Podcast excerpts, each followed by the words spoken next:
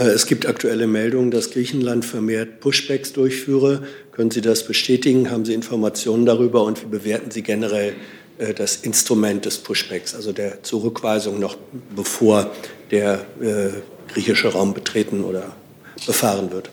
Dazu liegen mir keine Informationen vor, das kann ich nicht bestätigen. Zweite Frage, die Bewertung. Da mir da keine Informationen zu vorliegen, kann ich das auch nicht bewerten. Nee, ich meinte Pushbacks generell das Verfahren. Wie bewerten Sie das? Ist ja nicht neu. Wir haben äh, bestimmte Regeln in Europa, die das Asylrecht betreffen, und ähm, wir gehen davon aus, dass äh, jedes Mitgliedsland, jeder Mitgliedstaat äh, die auch einhält. Liebe Kolleginnen und Kollegen, herzlich willkommen in der Bundespressekonferenz an diesem Montag mit ganz leichter Verspätung. Dafür bitten wir um Verständnis. Ähm, ein paar Worte einleitend dazu, wo wir hier sind. Wir sind in der Bundespressekonferenz. Wir sind ein regierungsunabhängiger Verein von Journalistinnen und Journalisten, die aus der Bundeshauptstadt über Bundespolitik ähm, berichten. Die Bundespressekonferenz veranstaltet hier Pressekonferenzen, bei denen ermöglicht wird, dass Mitglieder der Bundespressekonferenz und des Vereins der Auslands Auslandspresse ihre Fragen stellen können.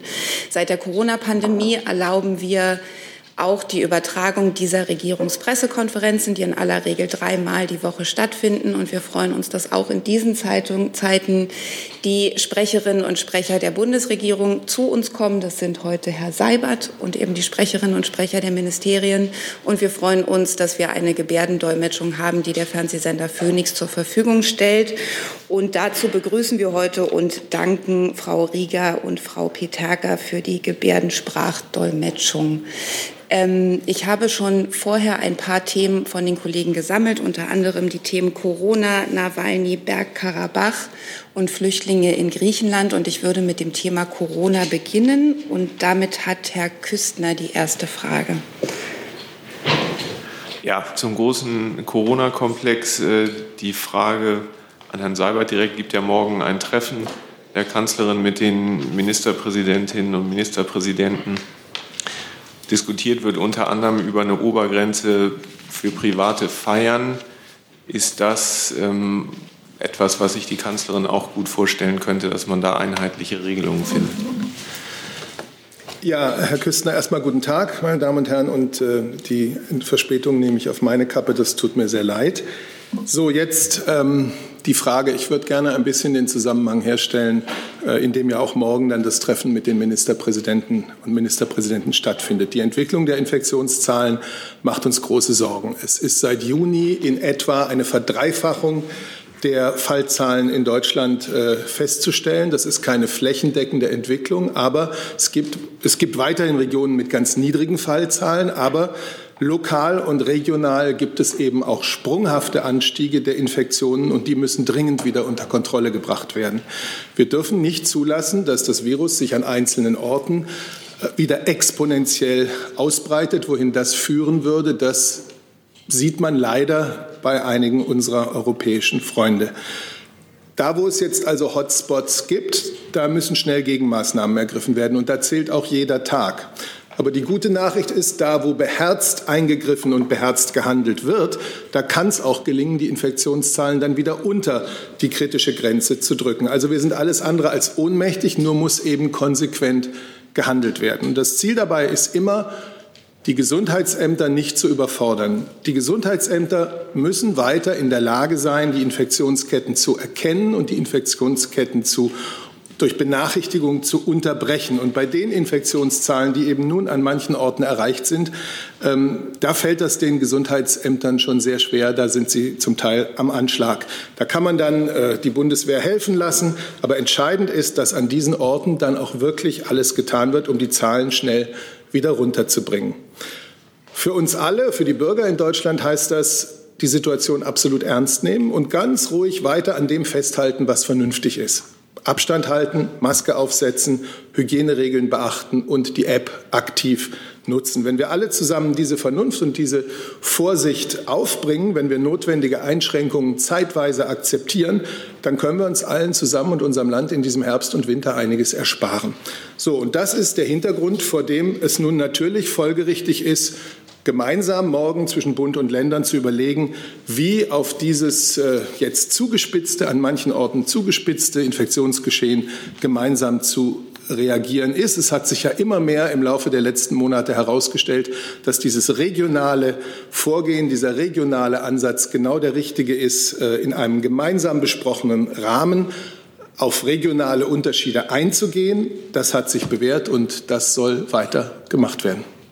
Jetzt will ich nicht einzelne Maßnahmen, die äh, in der Debatte sind, hier bewerten. Ich glaube, wichtig ist, dass einem klar ist, da wo die Infektionen wieder drohen, sich exponentiell auf, auszuweiten, ähm, da muss konsequent und schnell gehandelt werden. Liebe Hörer, hier sind Thilo und Tyler. Jung und Naiv gibt es ja nur durch eure Unterstützung. Hier gibt es keine Werbung, höchstens für uns selbst. Aber wie ihr uns unterstützen könnt oder sogar Produzenten werdet, erfahrt ihr in der Podcast-Beschreibung. Zum Beispiel per PayPal oder Überweisung. Und jetzt geht's weiter. Nachfrage? Ich versuche es trotzdem nochmal mit einer konkreten Nachfrage. Ähm, wird das Thema Sport noch mal eine Rolle spielen? Also Bundesligaspiele, Anzahl der Zuschauer oder wo es ja jetzt im Winter auch in die Halle geht, Amateursport, Hallensport, ist das ein Thema, was die Runde morgen beschäftigen wird? Ich kann Ihnen jetzt noch nicht die Tagesordnung des morgigen Gesprächs hier äh, aufzählen. Es wird danach eine Information äh, in einer Pressekonferenz mit der Kanzlerin, dem bayerischen Ministerpräsidenten und dem ersten hamburgischen Bürgermeister geben. Haben Sie jetzt Verständnis dafür, dass ich nicht einzelne Maßnahmen hier äh, schon diskutieren kann? Bevor wir zur nächsten Frage hier im Saal kommen, nehme ich mal eine Frage dazu, die uns online erreicht hat. Arne Delfs von Bloomberg fragt, die Kanzlerin hat heute in interner Runde von einer Zahl von 19.200 Infektionen pro Tag gewarnt, wenn sich der derzeitige Trend fortsetzt. Über welchen Zeitraum, Zeitraum spricht die Kanzlerin und wie kommt sie genau auf diese Zahl? Also er bezieht sich auf eine Äußerung, die angeblich in interner Runde gemacht wurde. Ich kann dazu nichts sagen.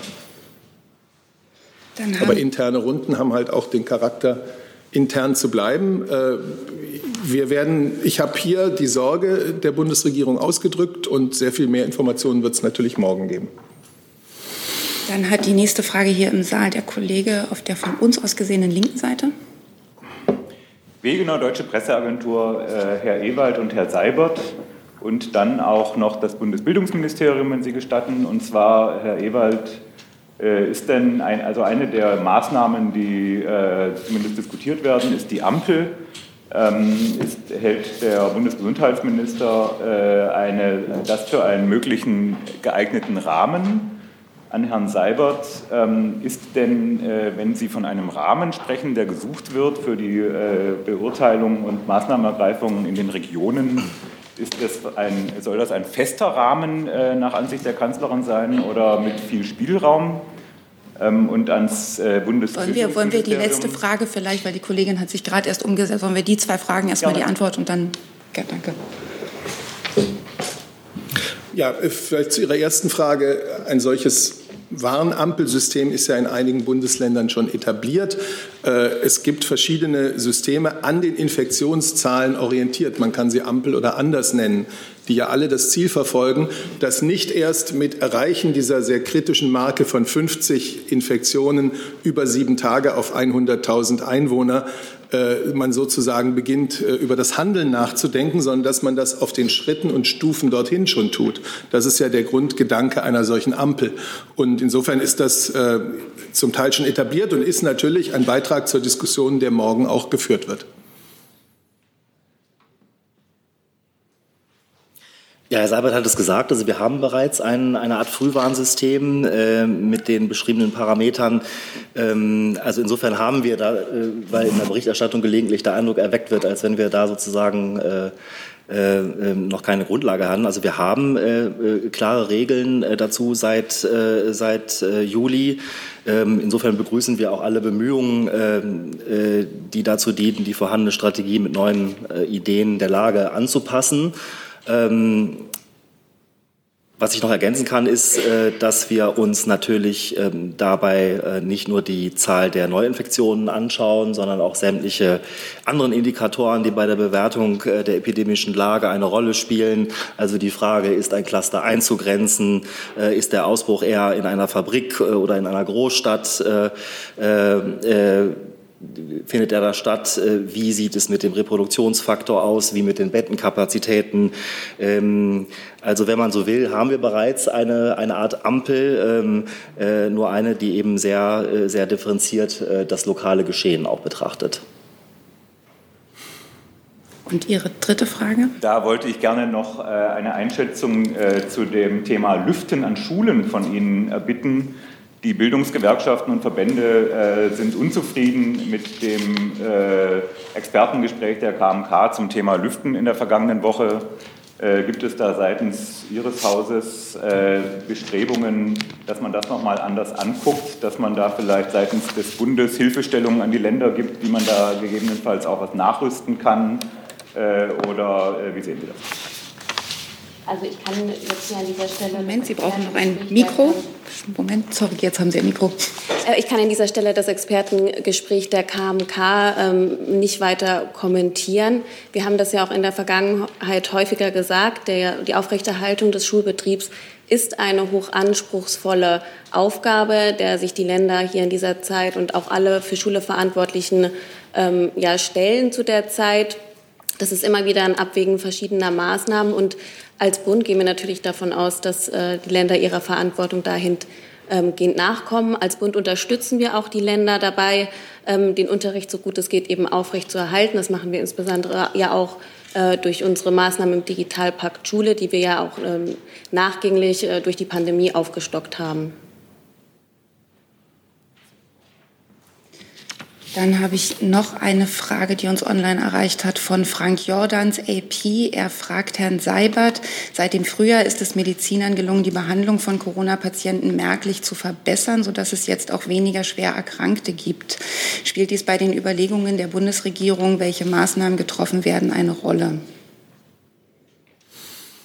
Naja, die Bundesregierung hat ja von vornherein gesagt, wir lernen über diese Pandemie, wir lernen über das Virus, wir lernen darüber, wie bestimmte Maßnahmen die Ausbreitung des Virus äh, beeinflussen können. Und wir lernen auch, Gott sei Dank, äh, beziehungsweise die Medizin lernt, wie mit äh, Erkrankungen, die durch das Virus ausgelöst werden, umzugehen ist. Leider lernt die Medizin ja auch, dass es ähm, Spätfolgen der äh, Viruserkrankung geben kann, die man am Anfang noch gar nicht gesehen hat. Also ich will jetzt nicht auf Einzelnes eingehen. Ich will nur sagen, der jeweils aktuelle Stand der Wissenschaft, und zwar nicht nur virologisch und medizinisch, sondern auch soziologisch und was andere äh, Fachrichtungen betrifft, der wird natürlich bei unseren politischen Entscheidungen und bei denen in den Ländern mit einbezogen. Dann hat die nächste Frage Herr Jessen. Ja, äh, Frage an Herrn Ewald. Äh, Herr Seibert hat darauf hingewiesen, dass der Faktor Zeit eine enorme Rolle spielt. In der jüngeren Vergangenheit war ja immer das Problem, dass die Übermittlung von Daten seitens der Gesundheitsämter dann äh, ans RKI ähm, äh, wegen Faxgeräten und anderem einfach zögerlich war und dadurch Zeit verloren ging. Wie ist da im Moment der Stand der Verbesserung und Beschleunigung dieser Übermittlungsketten zum einen? Und die zweite Frage, äh, wie sieht es aus? Gibt es, ähm, wie sieht die Übermittlung und die Information aus über, im Zusammenhang zwischen gemeldeten Infektionen und sich andeutenden oder anbahnenden Krankheitsverläufen, vor allem der schweren Art? Auch das ist auf der Zeitschiene ja relevant. Also zunächst einmal ähm, ist es, wie Herr Seibert gesagt hat, gehen Sie davon aus, dass äh, auch bei der morgigen Besprechung äh, alle aktuellen äh, äh Diskussionsfelder und äh, auch äh, empirische Grundlagen äh, in Entscheidungen einfließen werden. Ähm, zu der Frage äh, Ausstattung öffentlicher Gesundheitsdienst und Meldewege, da haben wir öfters äh, hier auch schon vorgetragen. Sie wissen, es gibt einen Pakt für den öffentlichen Gesundheitsdienst, der insbesondere eine ähm, Verbesserung bei der personellen und, aus, und, und digitalen Ausstattung der Gesundheitsämter vorsieht.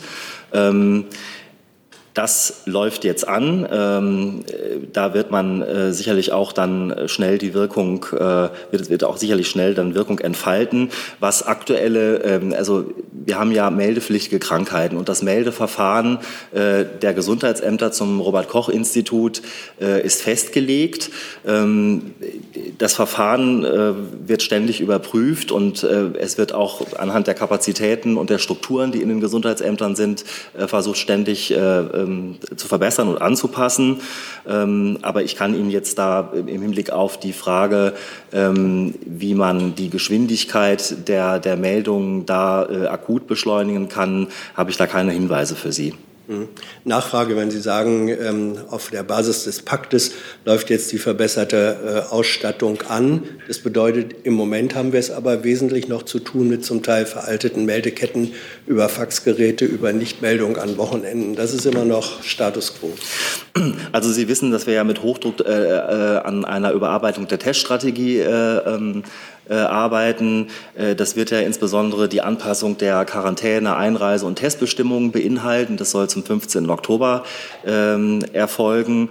Und ähm, da werden natürlich auch Überlegungen äh, mit einfließen, wie man ähm, auch Meldeverfahren möglicherweise beschleunigt. Sie wissen, das Thema äh, digitale Aussteigerkarten, das liegt beim Bundesinnenministerium, wo sozusagen über eine digitale Übermittlung äh, dann äh, die ähm, Gesundheitsämter schneller und besser in der Lage sind, äh, dann auch bei, Einreisen nach Deutschland äh, ähm, auf entsprechende Infektionsfälle dann zu reagieren. Die nächste Frage hat die Kollegin daneben, deren Name mir leider gerade entfallen ist. Ludwig. Ich habe eine Frage ans Verteidigungsministerium.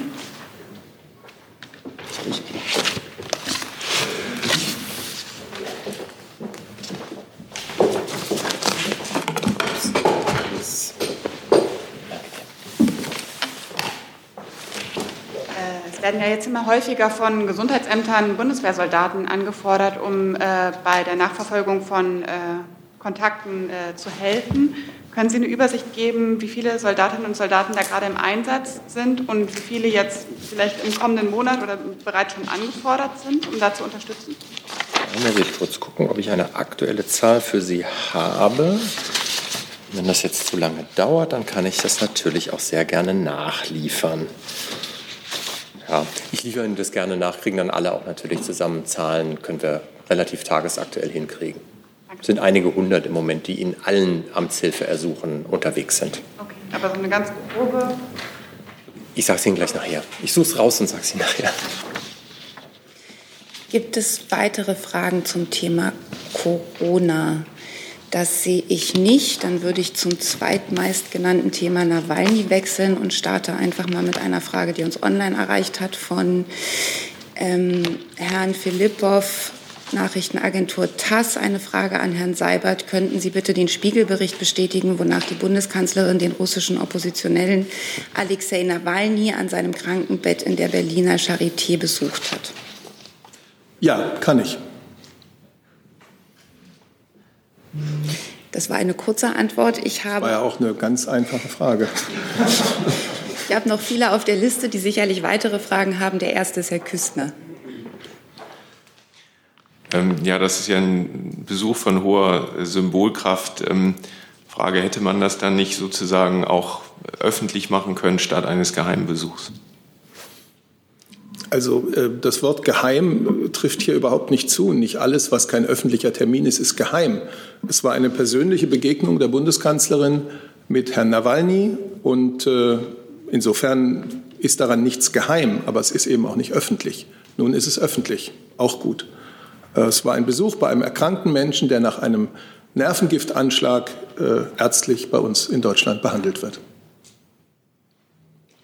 Nachfrage? Ja, noch eine Nachfrage. Herr Nawalny wird ja offenbar noch ein paar Wochen in Deutschland zubringen. Können Sie sich vorstellen, dass die Kanzlerin ihn möglicherweise erneut besuchen wird?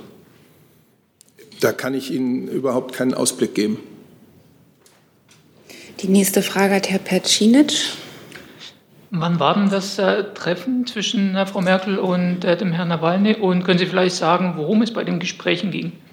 Nein, das kann ich nicht. Es ist eine Begegnung gewesen, wo die Unterhaltung, die da geführt wurde, vertraulich ist. Äh, es war ein persönlicher Besuch bei Herrn Nawalny im Krankenhaus in der vergangenen Woche. Frau Küfner?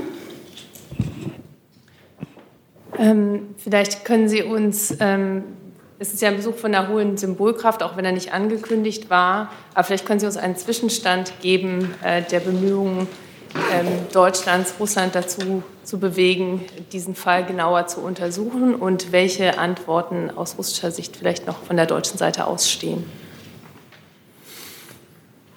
Ja, das hat ja nun mit diesem persönlichen Besuch erstmal nichts zu tun. Ich kann Ihnen heute Montag keinen anderen Stand geben, als wir ihn in der vergangenen, Ende der vergangenen Woche auch gegeben haben. Äh, Sie wissen, dass äh, das Bundeswehr-Speziallabor zweifelsfrei die Identität des verwendeten Nervenkampfstoffs festgestellt hat. Sie wissen, dass dieses unabhängig voneinander von zwei Laboren, einem in Schweden, einem in Frankreich, äh, bestätigt worden ist. Sie wissen, dass auch die OFVCW äh, Proben geholt hat und diese nun analysiert. Und zu dem gesamten Komplex äh, erwarten wir weiterhin, dass Russland sich erklärt. Darf ich noch eine Frage anschließen? Mhm. Ähm, nun wird Herr Nawalny ja äh, allein schon aufgrund äh, seiner medizinischen Situation hatte er gesagt, dass er noch in Deutschland bleiben wird.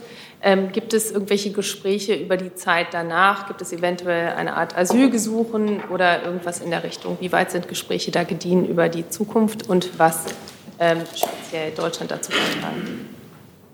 Also wie Herr Nawalny sich seine Zukunft äh, nach seiner hoffentlich vollständigen Genesung vorstellt, das muss ich Sie bitten, ihn oder seine Sprecher äh, selber zu fragen. Die Frage ist ja, ob bei Ihnen was eingegangen ist, irgendeine eine Bitte in irgendeiner Form um Unterstützung. Ist mir nichts bekannt. Okay. Die nächste Frage hat die Kollegin zwei Reihen dahinter. Ja, Herr Seibert, ganz generell. Also Sie sagen, äh, Herr Nawalny, das war ein Privatbesuch, aber der ist hier, ähm, die Bundesregierung war von Anfang an mit eingebunden äh, von seiner Einreise. Der wird bewacht, hat äh, sein Stabschef gestern gesagt. Ähm, also rein persönlich äh, kann man das, also das Besuch vielleicht, aber sein Aufenthalt hier auch äh, nicht unbedingt so sehen. Also wie steht die Bundesregierung grundsätzlich dazu, dass der Herr Nawalny, ein sehr hoher angesehener Oppositionspolitiker aus Russland, hier äh, sich in der Bundesrepublik aufhält?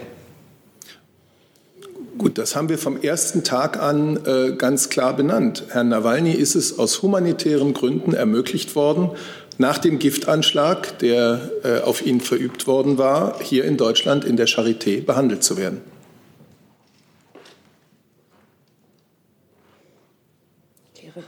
Zu dem Thema oder Nachlieferung? Dann machen wir das später. Die nächste Frage hat Herr Jessen.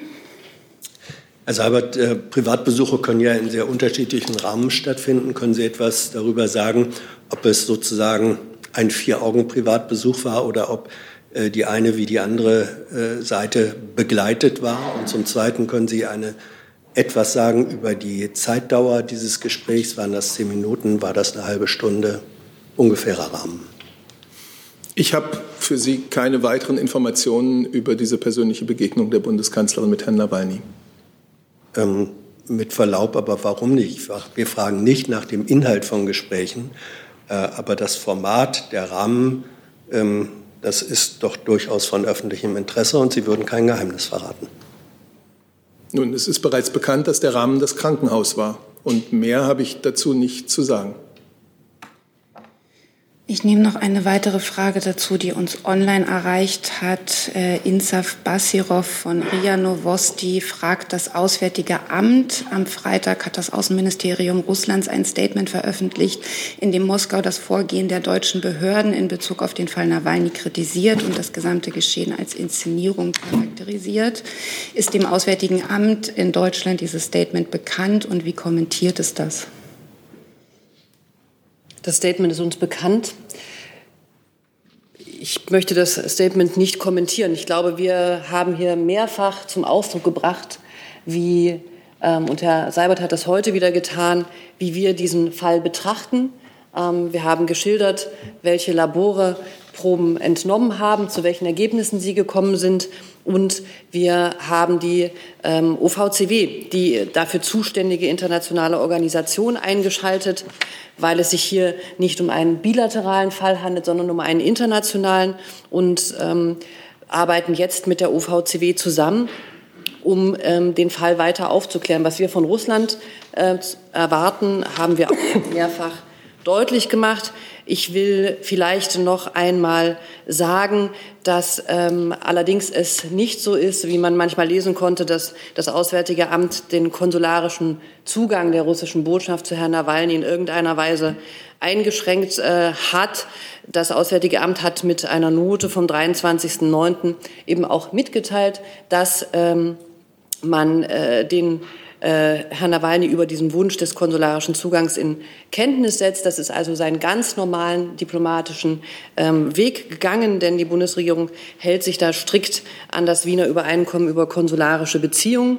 Und es ist aber natürlich so, dass ähm, es Herrn Nawalny freisteht, diesen ähm, konsularischen Besuch zu empfangen, ob er das möchte oder nicht. Das heißt, es ist, ob man konsularisch betreut werden möchte, ist ja eine Entscheidung desjenigen, der ähm, eventuell betreut werden soll. Also vielleicht dieser Hinweis noch von uns. Und ansonsten ähm, gilt das, was Herr Seibert und wir hier auch verschiedentlich ausgeführt haben, wie wir den weiteren Fortgang in dieser Sache sehen und was wir erwarten. Gibt es weitere Fragen dazu? Herr Küstner nochmal. Nochmal an Herrn Seibert die Frage. Ähm, ist ja klar, dass die Bundesregierung sich eine europäische Reaktion wünscht auf die Vergiftung von Alexei Nawalny. Ähm, nun gibt es diese Woche einen EU-Gipfel. Wird das diese Woche schon dort auf dem Gipfel selbst oder am Rande ein Thema sein?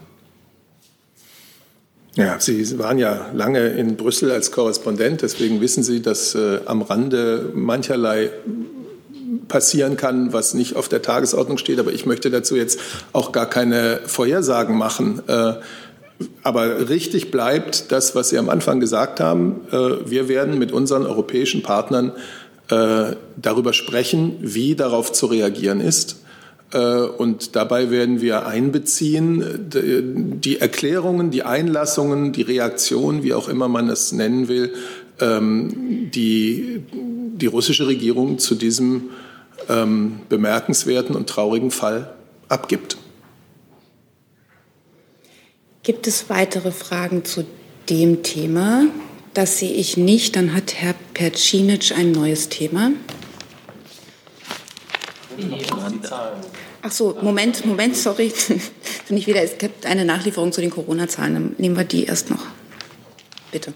Danke, geht auch ganz schnell. Wir haben inzwischen insgesamt ähm, 610 Hilfsleistungen gebilligt. Das sind nicht nur die Gesundheitsämter, komme ich gleich zu. 140 laufen noch, 438 sind bereits abgeschlossen. Die Zahlen äh, stehen auch alle auf bundeswehr.de, da können Sie die auch finden.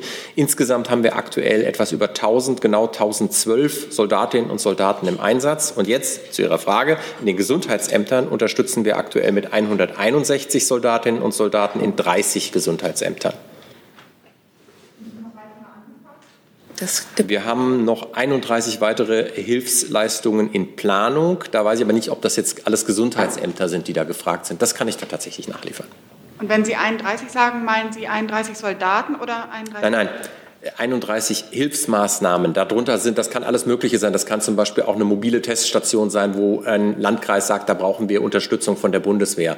Da können auch Gesundheitsämter drin sein, aber das habe ich hier nicht aufgeschlüsselt. Deswegen liefere ich Ihnen das gerne nach. Gut, dann danke dafür. Schließen wir das Thema jetzt ab und Herr Percinic hat ein neues Thema. Dankeschön. Es geht um äh, den Konflikt im Bergkarabach und meine Frage an Frau Adebar und Herrn Seibert. Ähm, steht die Bundesregierung im Kontakt mit den Konfliktparteien in äh, Armenien und Aserbaidschan? Und ähm, sind auch Gespräche eventuell mit der Türkei geplant diesbezüglich? Ja, wir stehen über unsere Botschaften in Kontakt ähm, vor Ort mit ähm, beiden Seiten. Und wenn es noch weitere Gespräche oder Kontakte ähm, internationaler Art oder mit den beiden Konfliktparteien ähm, geben sollte, dann werde ich natürlich ähm, Herrn Nach darüber informieren, soweit ich das kann.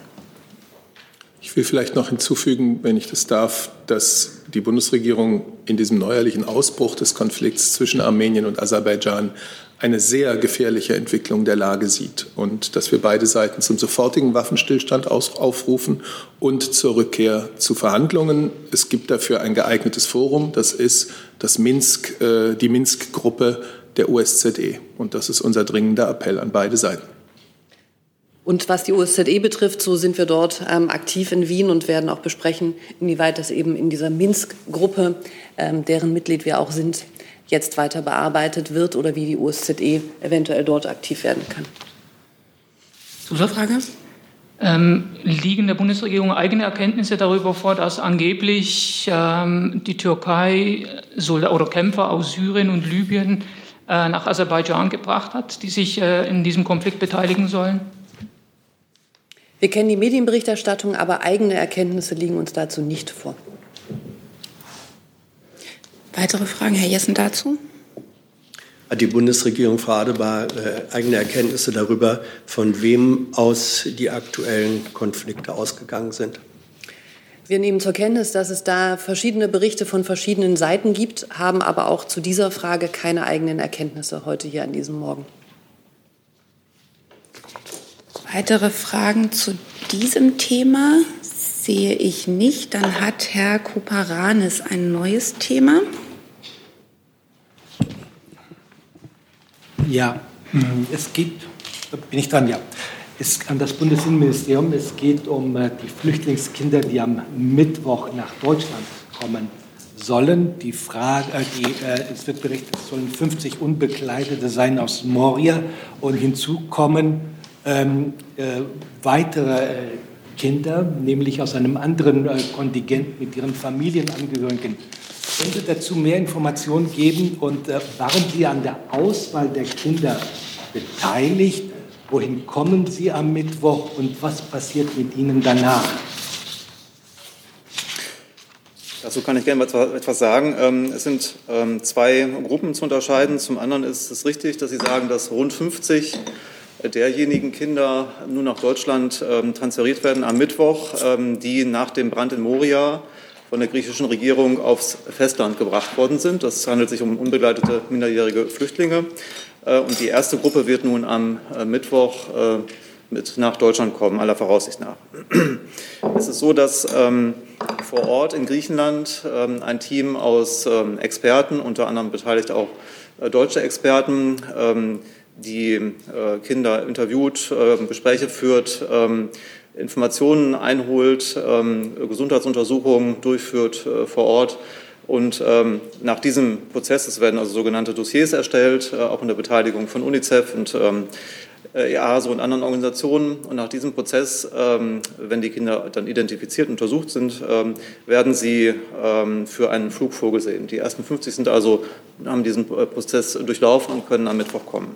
Die zweite Gruppe sind etwa 20 Kinder und ähm, dazugehörige Kernfamilien, ähm, deren Aufnahme Deutschland schon vor dem Brand zugesagt hat.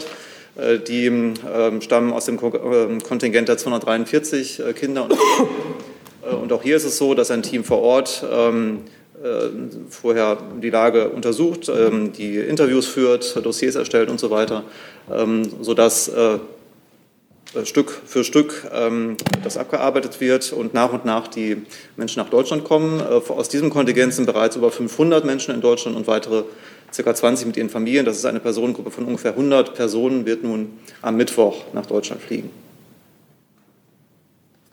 Wohin? Wohin ähm, kann ich Ihnen nicht sagen. Dass, ähm, darüber wird es äh, auch von uns keine Informationen geben. Ich kann Ihnen allerdings sagen, dass diese Personen dann auf verschiedene Länder verteilt werden. Ähm, das sind die Länder Baden-Württemberg, Bayern, Berlin, Hamburg, Hessen, Niedersachsen, Nordrhein-Westfalen und Schleswig-Holstein. Gibt es weitere Fragen? Da, dann gerne nochmal. Also ich meine, schon zu der Flüchtlingsfrage in Griechenland, aber jetzt nicht konkret dazu, aber das hängt zusammen. Ich schaue erst mal in den Saal. Hat dazu jemand noch mal Nachfragen? Sehe ich nicht, dann schließen Sie die gerne an. Okay, es gibt Berichte vom Wochenende, äh, dass äh, seit diesem Jahr ausschließlich griechischsprachiges Personal für die Bearbeitung von Asylanträgen äh, auf den ostägäischen Inseln eingesetzt werden. Asylexperten aus anderen EU-Ländern würden deshalb kaum noch an den Anhörungen der Asylverfahren teilnehmen. Aus Deutschland befindet sich eine ähm, äh, griechischsprachige Mitarbeiterin des BAMF in Griechenland. Letztes Jahr waren es 32. Äh, können Sie nähere Informationen dazu geben? Ich kann zum einen die Berichte bestätigen, jedenfalls äh, bis ähm, jedenfalls weitgehend. Ähm, es ist so, dass 2019 und 2020 33 BAMF-Mitarbeiter in, äh, in, insgesamt 37 Einsatzzeiträumen äh, die griechische Regierung unterstützt haben äh, bei den Asylverfahren. Ähm, seit äh, dem 01.01.2020 ist das neue griechische Asylrecht in Kraft getreten und seitdem wird in der Tat nur noch griechischsprachiges äh, Personal ähm, eingesetzt. Ähm, das, diese Neuerung hatte noch wesentliche andere Elemente, die dazu geführt haben, dass seitdem sehr viele Asylverfahren, die bis dahin anhängig waren, abgeschlossen werden konnten. Seitdem, also seit 01.01.2020, ist mm, nun in der Tat nur noch eine Mitarbeiterin des äh, Bundesamts für Migration und Flüchtlinge in Griechenland unterstützend eingesetzt, eine griechischsprachige äh, Mitarbeiterin. Hinzu kommt, dass aufgrund der äh, Corona-Situation die Einsätze ähm, ausgesetzt worden sind bis auf weiteres. Und wir arbeiten nun daran, ähm, dass ähm, diese Einsatzkontingente wieder hochgefahren werden und wir die Einsätze, die Unterstützungseinsätze wieder aufnehmen können.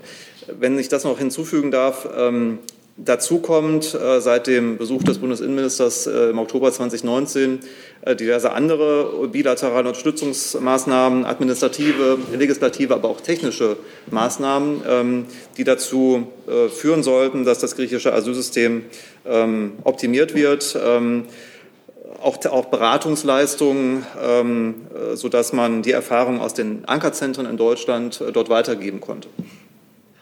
Nachfrage? Ja, Zusatzfrage hätte ich gern dazu. Und zwar ähm, laut griechischen äh, zuständigen Behörden liegt es äh, nicht so sehr an den Asylexperten, die man nicht haben will, sondern es fehlt Hilfspersonal, das heißt Dolmetscher und Übersetzer, die von der EASO äh, nicht in dem Maße eingestellt werden, wie es sein müsste. Können Sie das bestätigen? Dazu kann ich Ihnen nichts sagen, da müssten Sie vielleicht bei der EASO, EASO nachfragen. Ich habe Sie richtig verstanden. Der Hauptgrund, warum jetzt keine deutschen Experten nach Griechenland kommen, sind vor allem, äh, liegt, das liegt vor allem an Corona. Das ist ein Grund. Und wie gesagt, ähm, seit dem 01.01.2020 wird vor allem jetzt griechisches, griechischsprachiges Personal eingesetzt, nach meinen Informationen. Weiteres müssten Sie bitte bei EASO nachfragen. Herr Jessen. Äh, es gibt aktuelle Meldungen, dass Griechenland vermehrt Pushbacks durchführe. Können Sie das bestätigen? Haben Sie Informationen darüber und wie bewerten Sie generell äh, das Instrument des Pushbacks, also der Zurückweisung noch bevor der äh, griechische Raum betreten oder befahren wird? Dazu liegen mir keine Informationen vor, das kann ich nicht bestätigen. Zweite Frage, die Bewertung. Da mir da keine Informationen zu vorliegen, kann ich das auch nicht bewerten. Nee, ich meinte Pushbacks generell das Verfahren. Wie bewerten Sie das? Ist ja nicht neu. Wir haben äh, bestimmte Regeln in Europa, die das Asylrecht betreffen, und ähm, wir gehen davon aus, dass äh, jedes Mitgliedsland, jeder Mitgliedstaat äh, die auch einhält. Weitere Fragen dazu sehe ich nicht. Ich habe jetzt noch zwei neue Themen auf der Liste. Die Kollegin da hinten, das sind drei sogar. Ich schaue vor allen Dingen auf die Uhr und bitte dann um kurze Fragen. Wir haben um 12.30 Uhr eine nächste Pressekonferenz, die wir auch gern pünktlich losgehen lassen würden. Dann ist jetzt erstmal die Kollegin von mir aus gesehen mhm. links. Ja. Äh, Angela Schucker von der Deutschen Welle. Ich hätte gerne eine Frage an Herrn Seibert, da die Bundeskanzlerin sich in der Vergangenheit für, besonders für den kosovarisch-serbischen Dialog auch eingesetzt hat.